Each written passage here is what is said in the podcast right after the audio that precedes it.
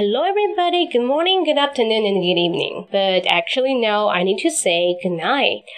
You know, yesterday one of my student, uh, yeah, he's really young, but he works very, very hard. He's really hard working on his English study.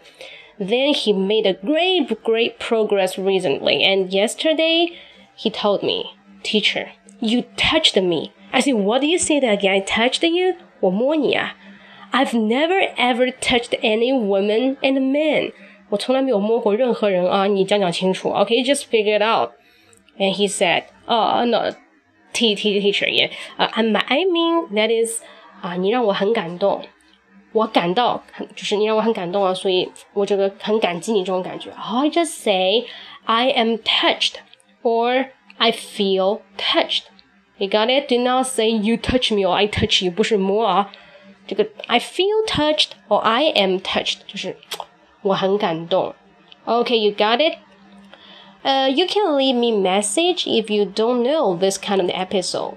Mm, let me see next time what do we want to talk about. Okay, so let me see. See you next time.